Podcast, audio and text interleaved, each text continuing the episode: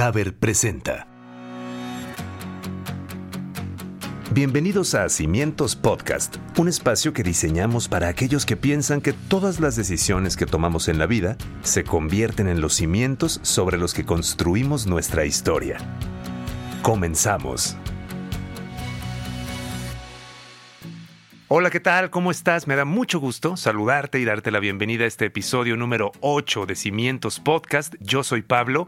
Gracias por estarte comunicando con nosotros a través de nuestras redes sociales, que te las repito por si no las conoces. Nos encuentras en Facebook e Instagram como Cimientos Podcast y en Twitter como Cimientos Pod. Y justamente fue a través de Instagram que Carla Gutiérrez nos contactó y nos dice lo siguiente. Hola, me da mucho gusto que continúen adelante con el podcast. Me gustaría sugerirles hablar del insomnio. Yo lo padezco desde hace algunos años y me doy cuenta que cuando trato este tema en alguna reunión con amigos, sigue siendo un tema tabú del cual se habla muy poco. Muchas gracias y sigan adelante. Carla, gracias a ti por compartirnos este tema personal que seguramente muchos hemos vivido en algún momento de nuestras vidas, pero tienes razón, se habla poco y generalmente se trata de ocultar como si fuera algo malo vivirlo o experimentarlo.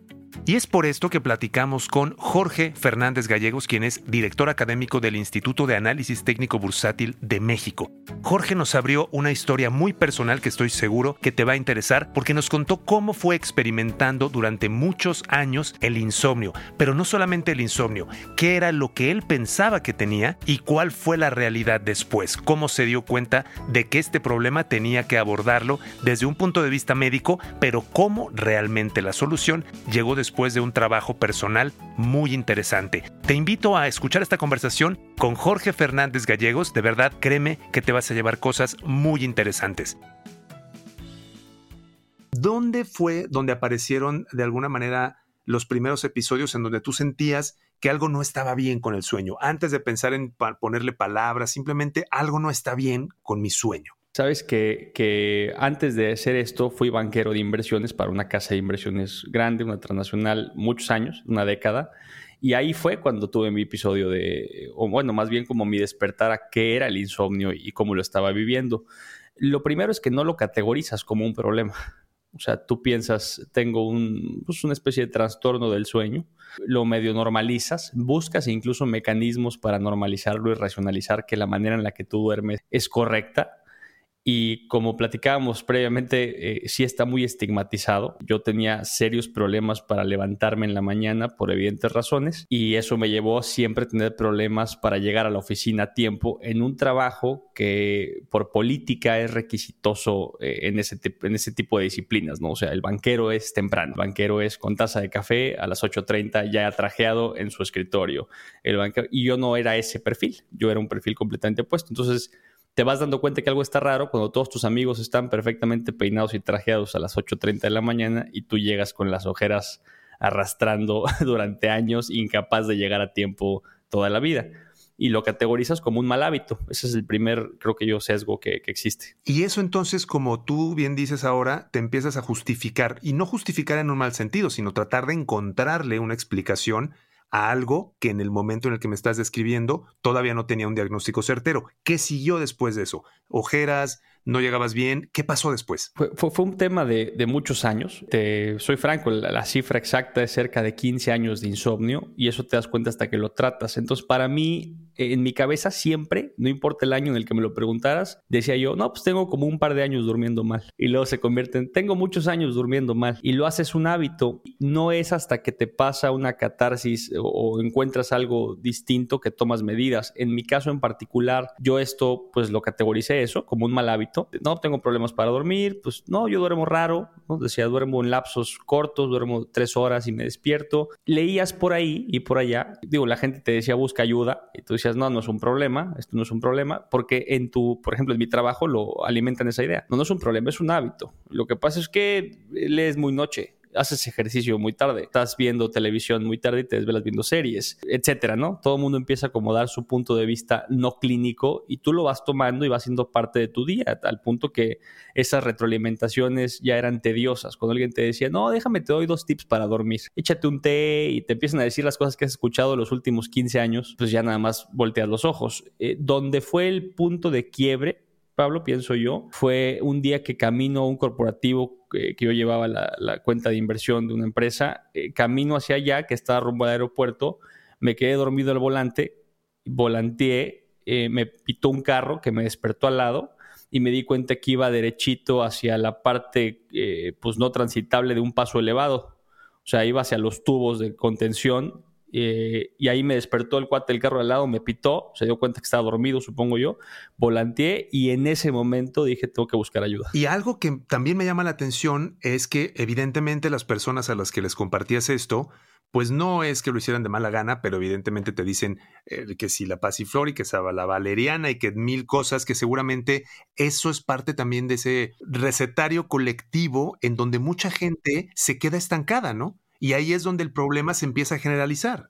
Sí, y mucha gente vive así, tomando pastillas de recetarios prestados de amigos doctores o, metiéndose tal vez algún depresor eh, que, los, que los noquee en lugar de, tratar el problema seriamente. Como te digo, no sabes que es un problema hasta que tiene consecuencias o está a punto de tener consecuencias porque el colectivo así te lo hace ver. ¿eh?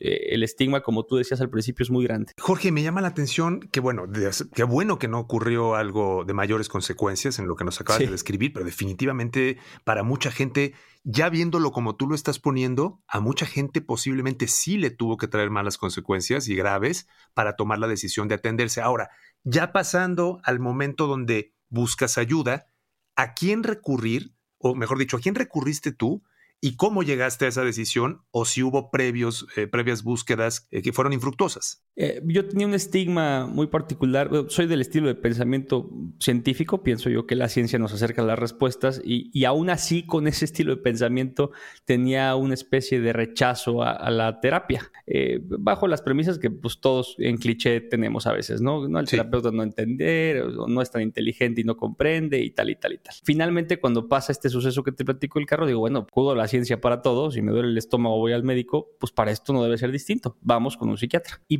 pedí recomendaciones de una psiquiatra eh, a una amiga doctora y pues finalmente me hace llegar un contacto que, que, atiendo, asisto y ahí cambió todo porque desde la reunión número uno la perspectiva es completamente diferente. ¿Qué fue lo que te cambió de aquella visita con el psiquiatra ya derrumbando algunos mitos? ¿Qué fue lo que dijiste? Ah, caray, esto no lo tenía contemplado? Pues uno, te pone una plataforma de discurso muy sana, ¿no? Creo que el ambiente en el que te vas desenvolviendo conforme te van, vas platicando de tu trastorno de sueño eh, nunca es sano, no por intención de la gente, como tú decías, la gente no sabe y al no saber te dicen pues lo que ellos creen que funciona, como esta gente que te dice tómate pasiflora y tómate no sé qué, hasta homeopatía te van recomendando, tómate unas pastillas de la farmacia que se llaman Simplex y tal. Y pues ya llega un punto estás tan cansado. Físicamente, eh, para que la gente sepa y los que tienen este trastorno se pueden identificar, el insomnio duele, ¿eh?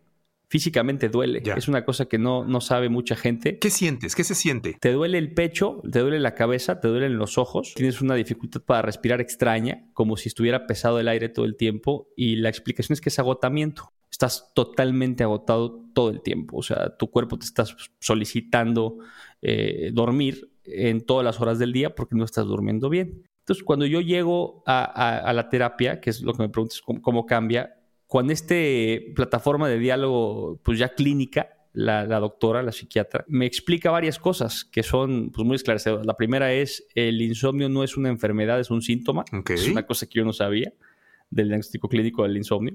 Eh, es un síntoma que revela un trastorno este, pues, distinto. Puede ser bioquímico, puede ser neurológico, puede ser psicológico. En mi caso era psicológico pero al platicarme y narrarme todo esto, eh, pues te voy a poner un ejemplo, ¿no? Una de las cosas que me preguntaba es, oye, ¿y, qué, te, qué te despierta? No, pues me despierta, le decía, lo que a todos, el miedo a la muerte. Ok. y se reía y me dice, el miedo a la muerte no despierta a todos, ¿eh? Y le digo, ¿cómo no? Pues a mis amigos los despierta también en la noche. Y me dice, sí, porque tú y tus amigos tienen perfiles similares, por eso se encontraron. Pero, pero no, no es normal. Entonces te empieza a desconectar las cosas que los demás normalizaron bajo los premisas y los consejos de que, pues de que lo que tú tienes es un mal hábito de sueño, ¿no? Te dicen que apagues la tele y tal, pero nadie ve lo que pasa en la noche, que es que te acuestas con todo apagado y te puedes pasar cuatro horas despierto o dormirte y despertarte en lapsos de dos horas. Sí. Eh, y ya cuando la psiquiatra lo empieza a narrar de esta forma y me dice, bueno, vas a un diagnóstico, tenemos varias sesiones. Eh, en la primera sesión es muy clara y me dice, mira, te voy a arreglar el problema, voy a tratar. Eh, no es un problema serio lo que veo en ti y lo que sí que tengo que hacer primero es noquearte. O sea, lo primero que voy a hacer en lo que arreglamos tu problema, y fue muy clara con eso y eso me gustó mucho, es dormirte. Entonces me recetó lo que yo era muy rejego a, a, tener, yo no quería tomar medicamento, eh, tenía como mucha reserva a los medicamentos para dormir en particular. La literatura que está allá afuera pues te, te hace algunas ideas de sus medicamentos, que finalmente ya con el cansancio que traía y con lo que había pasado dije, bueno, pues es hora de probar. Y me receta un combo de un eh, ansiolítico, un, no me acuerdo cuál es el nombre, pero como un relajante fuerte y un antidepresivo y me dice, lo que tú tienes es una depresión. Digo, tengo, tengo, hace 15 años tengo insomnio. ¿no? no me decir que tengo una depresión de hace 15 años. Y me dice, sí, traes una depresión de hace 15 años. Eso se puede y eso es lo que tienes tú. Y entonces ya con una apertura clínica a, a, alguien que me está explicando científicamente lo que me está pasando, porque me lo explica muy bien, este, digo, bueno, pues no hay más para arreglar esto y creo que es hora de ponerle solución porque no quiero vivir así la vida. O sea, era un cansancio por lo que no te puedo explicar. Todo el tiempo funcionas, ¿eh? porque estás en las fiestas y te ríes y vas a trabajar y vas con los clientes, salvo que te estás muriendo por dentro todo el día estás cansado. Entonces me medica y al medicarme, eh, pues el cambio es instantáneo, pero por una, por una reacción química. O sea, me noquea con pastillas mientras me trata el, padecimiento, que es una depresión.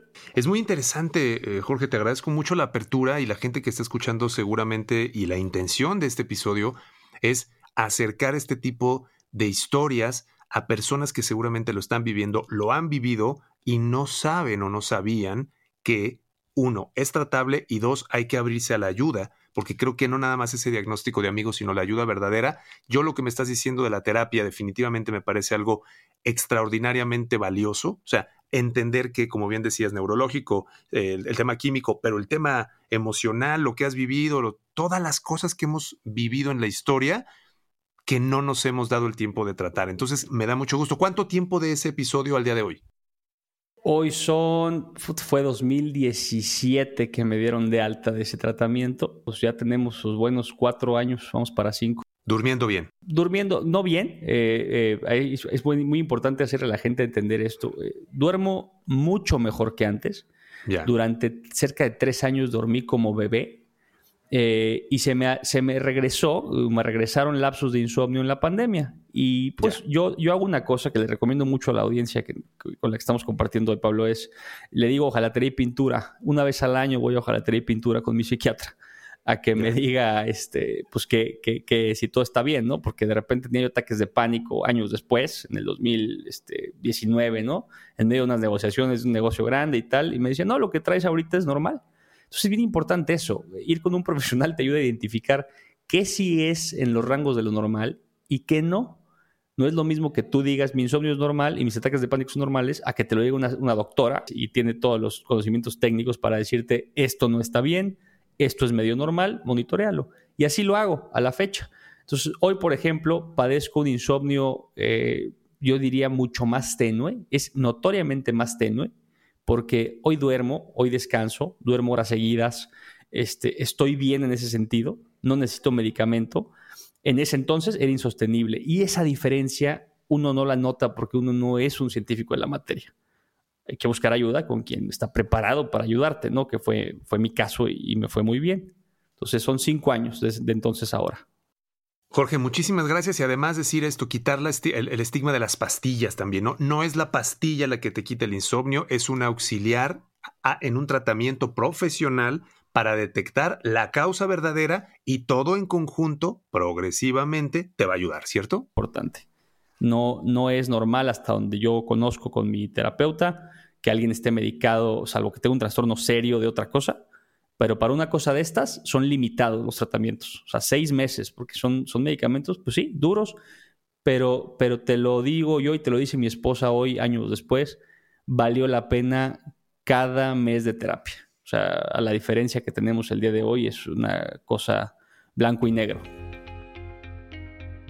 Muchísimas gracias Jorge por compartirnos esta experiencia y esperamos de verdad que esto que nos compartió Jorge también les sirva a ustedes que están escuchando este episodio. Y antes de despedirnos nos gustaría brevemente compartirte dos muy buenas noticias que encontramos esta semana. La primera es que científicos norteamericanos desarrollaron una pintura que refleja más del 98% de la luz solar. ¿Y esto por qué es benéfico? Porque al reflejar la luz solar es aún más eficiente que las unidades de aire acondicionado, ya que el calor no se queda dentro de las habitaciones y entonces así la temperatura baja y el consumo eléctrico radicalmente también disminuye. Es una gran noticia sobre todo para lugares con temperaturas altas en verano. Yo quiero agradecerte por haber escuchado este episodio número 8 de Cimientos Podcast, recordarte que te suscribas a nuestro canal de YouTube y nos sigas en tu plataforma de podcast favorita para que puedas saber cuándo estrenamos un nuevo episodio. Síguenos en nuestras redes, Facebook e Instagram, Cimientos Podcast, Twitter, Cimientos Pod. Yo soy Pablo, hasta la próxima. Esto fue Cimientos Podcast. Un espacio que diseñamos para aquellos que piensan que todas las decisiones que tomamos en la vida se convierten en los cimientos sobre los que construimos nuestra historia. Una producción de Haber